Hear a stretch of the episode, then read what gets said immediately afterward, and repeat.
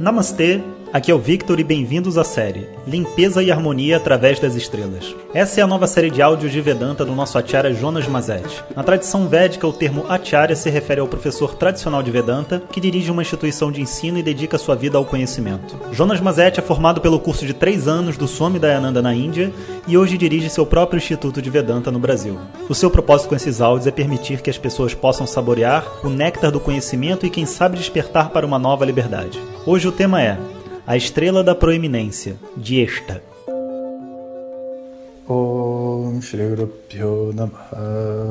Harihi Om Bom dia pessoal. Então, no meio dessas chuvas de abril, a gente vai mantendo o nosso coração livre né, em direção ao futuro que só Deus sabe qual é. Mas com aquela visão né, de que tudo tem o seu propósito e está dentro de uma ordem e independente de ser fácil ou difícil, confortável ou desconfortável, é a nossa conexão né, com algo maior que nos faz continuar nesse caminho. Agora vocês estão ouvindo aí o cortador de grama do lado, mas isso é porque eu estou andando aqui no jardim. Para dar continuidade aos nossos áudios, a gente vai então agora com entrar numa nova nakshatra chamada Jeshta. Jeshta significa o primogênito, o chefe, o líder. Né? E, naturalmente, que a deidade associada a Jeshta é Indra.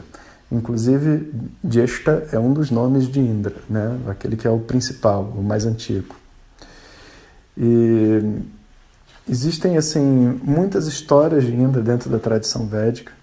Né? Indra ele é, vamos dizer assim, aquele que predomina dentre os devas, dentre os seres celestiais. É, tudo que existe associado a Indra é um símbolo de poder.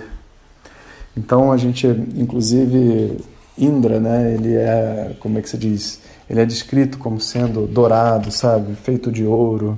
E tem inúmeras, inúmeras histórias, sabe, de, de Indra vencendo diversos inimigos e sendo a pessoa mais poderosa. Né? Mas existe por detrás desse, dessa estrela também, chamada Jeshta, sempre um perigo muito grande, que é o perigo do ego.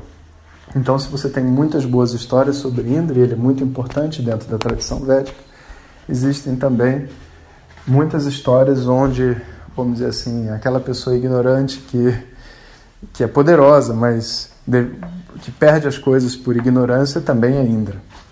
Então, é, Indra, né, essa energia de Jeshta através de Indra, conecta nós a essa condição que são as bênçãos divinas, não reconhecidas por nós, e quando assumida por nós, nós não, vamos dizer assim, não compreendemos as nossas próprias limitações. Em outras palavras, todos nós temos defeitos, é verdade, né? A gente fala que a gente tem que reconhecer os nossos defeitos, mas a gente também precisa reconhecer as nossas qualidades aquilo que a gente tem aptidão para fazer. E é tão difícil reconhecer as qualidades porque aquilo que a gente tem aptidão, as nossas qualidades, geralmente não despontam dentro da nossa mente como uma coisa incrível. É simplesmente o normal. Tipo, uma pessoa que sabe cantar, canta. É normal para ela. Uma pessoa que sabe dançar, dança. Uma pessoa que é boa de conta, faz conta. Ela só vai descobrir que ela tem algo de especial quando ela está de frente para as outras pessoas. E então ela percebe que de repente, sabe, ela tem uma, uma, uma aptidão, uma capacidade que as outras pessoas naturalmente não têm. Mas, é, infelizmente, né, o nosso ego funciona de uma determinada maneira, onde em vez de reconhecer a nossa aptidão, a gente critica as outras pessoas. Então, por exemplo, é muito comum gerentes de empresa, donos de estabelecimentos, acharem que todos os empregados são péssimos. E, e, vê só, péssimos não quer dizer que não faz nada direito, porque se não fizesse nada direito não estava empregado. Péssimo significa que certos padrões de comportamento, certas atitudes não são consideradas adequadas pelo empregador. É como se, tipo assim, essa pessoa nunca vai poder ser dono de empresa. Olha só como que ela trata os clientes. Ué, mas Vê só. ela não tem essa aptidão que você tem, ela não tem essa característica, ela não tem essa doçura, ela não tem essa visão, inclusive, de negócio. Porque se ela tivesse, ela não precisava de você.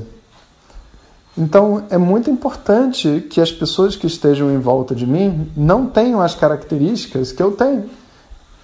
Por quê? Eu quero diminuir elas? Não, porque senão eu não sou útil.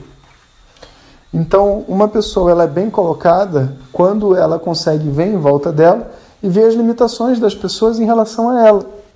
Mas quando você analisa nesse ângulo, parece que as pessoas são inferiores a você e você se acha o máximo. Inclusive, a pessoa fica até se achando, né? Ela vai no colégio, eu sou boa de matemática, né? E ela se acha melhor do que as outras. Mas, na verdade, ela não consegue reconhecer que ela tem uma bênção, uma qualidade, uma vocação que as outras não têm. E que, na verdade, aquilo não é o que ela é bom, aquilo é a responsabilidade dela.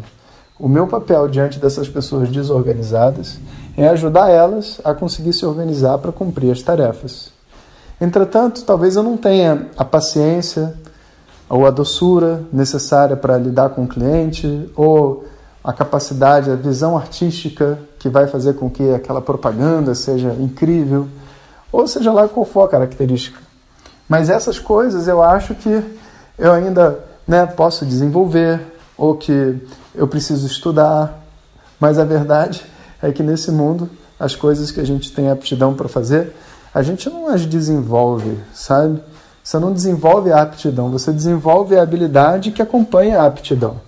Uma vez que você gosta de música, você, uma vez que você é uma pessoa paciente, etc., você pode se tornar um grande, vamos dizer assim, estou é, brincando, mas falando sério, você pode se tornar um grande produtor de mandalas, por exemplo. Essas budistas que você tem que ir com muita paciência, dias, meses, anos, para montar uma mandala. Uma pessoa que não tem essa mente não consegue fazer. Não é que nós estamos nos desenvolvendo, sabe?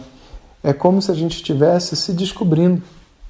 Essas características incríveis todas já existem dentro da gente e são dadas para a gente de presente. Quando a gente olha nessa perspectiva, o nosso ego olha para si mesmo e não vê uma pessoa incrível. Ele vê uma pessoa com diversos presentes, diversas aptidões. E não, não que, vê só, não que é, as outras pessoas não tenham, elas têm também, mas a comparação entre as pessoas é inútil. Por quê? Porque eu só sou útil quando eu estou perto de pessoas que não têm as mesmas aptidões que eu. E por isso aquele conceito né, de que a gente precisa de pessoas iguais e, e, se, e se juntar aos bons, sabe? Aquelas pessoas que pensam como a gente, é uma grande ilusão. Na verdade, os opostos, eles não são diferentes, né? eles são complementares. Eles não se isolam, né? na verdade, eles trabalham juntos. Então, a visão né, de gesta da proeminência dentro da mente, nas nossas qualidades, deveria ser o ponto que faz a gente se unir às outras pessoas. E é claro, existem qualidades que desenvolvem líderes, existem qualidades que não desenvolvem líderes. Mas é, para que você quer ser um líder? Para quê? Esse conceito todo, sabe, desenvolvido por esses sistemas, muitas vezes de coach, de, sabe, de, de, de é, sete caminhos para o sucesso e não sei o quê. São todos sistemas onde colocam o líder num pedestal, sabe? Mas na verdade o líder ele não é um, uma pessoa proeminente. Na verdade ele é como se fosse, como eles costumam fazer na Índia, que eu acho muito legal, que o presidente é chamado de secretário. Porque no fundo o líder é um grande secretário, né? uma secretária que está ali anotando as tarefas que todo mundo tem que fazer e cobrando das pessoas. Ele em si não tem a capacidade de fazer essas tarefas. Ele só tem a capacidade sabe, de organizar e ter uma visão de futuro. Para que lado as coisas têm que ir. Ele, na verdade, trabalha para a empresa, numa posição muito difícil, que muitas vezes tem que mandar pessoas embora, tem que dar bronca, tem que vai ser mal amado, não vai ter amigos, todo mundo vai fingir que é amigo dele, mas não é. Para que, que você quer ser um líder? Para que, que você quer ser um líder? Essa que é a pergunta. É só porque de alguma forma ensinaram para gente que o líder é uma pessoa especial. Mas o líder não é uma pessoa especial. Você é uma pessoa especial. Todos nós somos pessoas especiais. E todos nós temos coisas diferentes para contribuir para a vida um do outro. Então, esse conceito, sabe, de estar na frente, ele precisa ser muito bem reavaliado. Porque é verdade que nós temos aptidões, mas as aptidões não são nossas, elas são dadas para a gente. Então, quando a gente ganha uma capacidade como essa de cantar, né, e, imagina, de fazer um concerto e etc., para que, que essa capacidade foi dada? Ela não foi dada para você se achar o máximo, ela foi dada para você servir as pessoas. É porque as pessoas vão beber dela. Então, nessa estrela de Jeshta, a gente tem dois lados da história. Por outro lado, você tem a preeminência, a força, o comando sobre tudo, e você tem uma grande armadilha, que é quando o seu ego te coloca nessa posição de se achar superior às outras pessoas. Então, a gente continua amanhã um pouco mais, falando um pouco mais sobre Jeshta, que é uma estrela muito importante. Om Shri Guru Pyo Namaha Harihi Om Compartilhe com seus melhores amigos. E se você quiser receber nossas mensagens diretamente no seu WhatsApp, clique agora no link que vem junto com o áudio. Para outras informações, www.vedanta.com.br. Até o próximo áudio. Om Tat Sat.